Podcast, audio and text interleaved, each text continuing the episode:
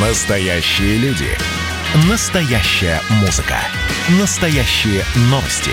Радио «Комсомольская правда». Радио про настоящее. 97,2 FM. эм.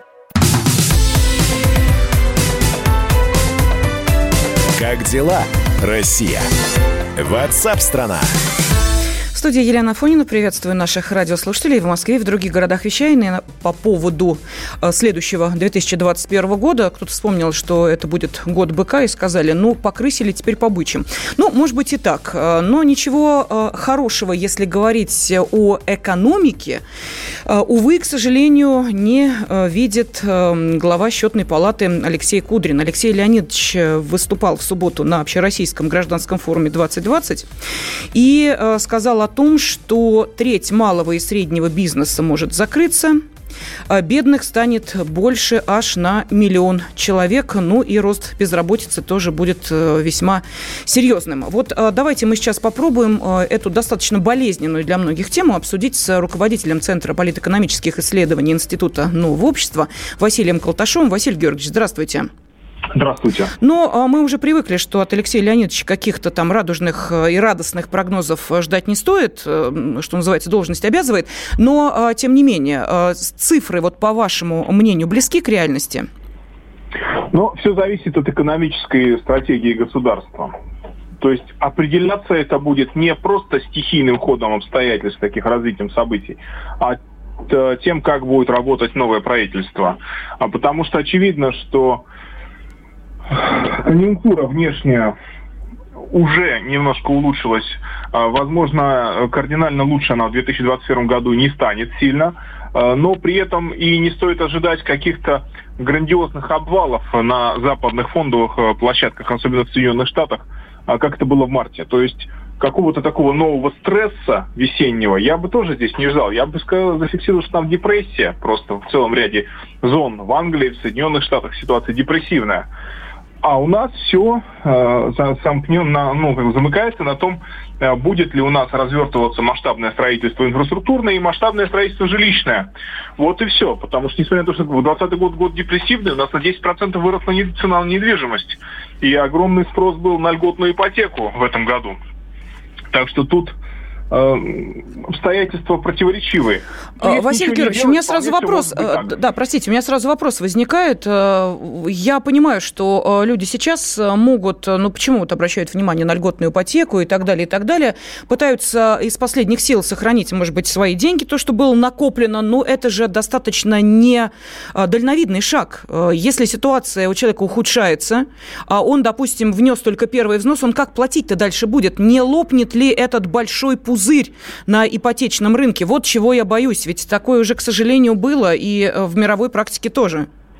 Я думаю, что он нас не лопнет, э, но, конечно, угроза существует, и э, преодоление этой угрозы связано, может быть, только с повышением доходов населения. А а у нас опять на 6% тарифы повышаются, то есть у нас опять как бы, инфляцию подстегивают еще, да, вот несмотря на то, что депрессивная ситуация в экономике и некоторые улучшения курсового положения рубля, курс рубля, оно как бы мешает этому инфляции ускориться, ее еще и подстегивают. Э, Набиулина заявила недавно, принадлежа, кстати говоря, к этой же самой когорте либеральных экономистов, что и Кудрин, что э, продавцы съели всю выгоду от э, этой самой льготной ипотеки, потому что отсюда и рост цен. Поэтому тут, мне кажется, что целый набор вот таких вот спикеров, обещающих нам мрак. И, ну, Кудрин просто профессиональный э, прорицатель плохого. Я что-то не помню, чтобы он что-то хорошее в последние годы говорил, потому что вот он точно не говорит рецептов. А, а хорошо, ну вот ты обещаешь нам такую катастрофу, такое большое количество малых предприятий закрывшихся. Соответственно, рост безработицы можно предположить. А, снижение уровня жизни. Миллион человек он насчитал бедных. Ну, прибавится. Ну, а что если больше прибавится? Хорошо, рецепты-то какие? А рецептов-то у него никаких и нет. Ну, вот у нас в чем проблема. Для и этого есть кабинет тоже... министров, на секундочку. У нас э, есть э, правительство, которое, собственно, и должно думать, каким образом э, решать этот э, вопрос. И мы видим, что на практике, ведь э, вторая волна коронавируса, э, она не столь э, жестко ограничивает э, представителей малого и среднего бизнеса. Другой вопрос, что они просто после первой волны еще не э, успели прийти в себя.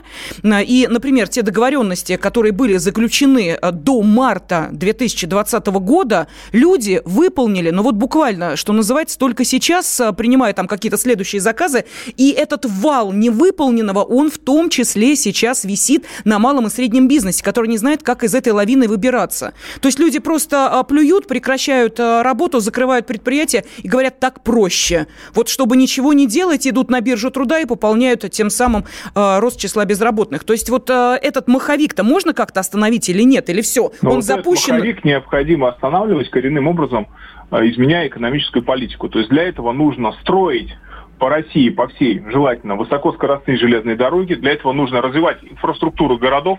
У нас общественный транспорт цивилизованный, по большому счету, в Москве, Московской области – ближний. То, то есть выход как в Великую Американскую депрессию. Я понимаю, строим дороги. Конечно, и угу. строить жилье. Нет, не только как Великую. Из Великой Американской э, депрессии э, там жилищного э, строительства там, большого, там большого не было там ситуация была настолько уже драматичной, что уже было поздно.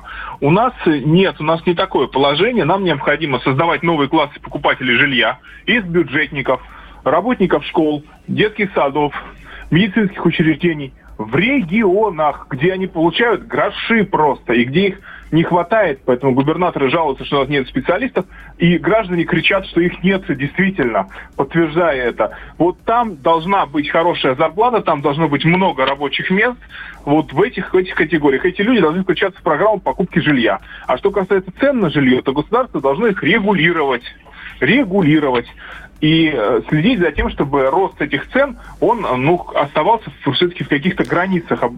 Э, несмотря Хорошо. 10% роста цен на недвижимость в регионах, несмотря на э, катастрофу 2020 года, это, знаете, говорит о чем? О том только, что здесь спекулятивная игра, она позволительна, а люди должны, э, извините, по этому ценнику платить. Василий Георгиевич, у нас есть целевые программы в государстве, о которых сейчас э, вспомнили, очень много говорят, рассказывают, в том числе на центральных каналах, прям показывают определенные э, сегменты, как это работает. Ну вот на ваш взгляд, они действительно работают или нет? Смотрите, ну, целевые, да. и целевые программы, и национальные проекты как система. Угу это все проектировалось исходя из того, что у нас будет какой-то экономический рост, самостоятельно идти, просто на волне некой стабильности на мировом рынке, небольшого роста мирового ВВП, а мы будем этот процесс подстегивать и одновременно решать некоторые задачи, а, которые у нас существуют в стране. Инфраструктурные, образовательные, планы какие-то реализовывать. Вот таким образом. И это будет немножко помогать экономическому росту, ну а государство будет на это тратить деньги. Вот как это выглядело в планах еще в 2019 году. А реальность 2020 года оказалась совершенно для этого не приспособленной, потому что э, экономика просто рухнула мировая. Она рухнула. И она э, находится в таком состоянии, ну, а где-то оживления, а где-то застоя. И в результате все эти подходы, рассчитанные на более спокойные времена, для времен, вот, которые у нас сейчас есть, не подходят. Они долж... заострение должно быть другое. Спасибо. Руководитель Центра политэкономических исследований Института нового общества Василий Колташов был на связи с нашей студией. Участник хит-парада. Участник хит-парада. На радио «Комсомольская правда». Пропавший без вести на вечной войне, Лишенный гордости, сгнивший в тюрьме, Вместо возмездия жалкая месть.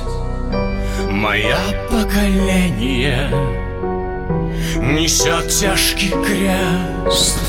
Бог придет спасти всех проклятых, проклятых Чтоб навести мосты над пропастью, пропастью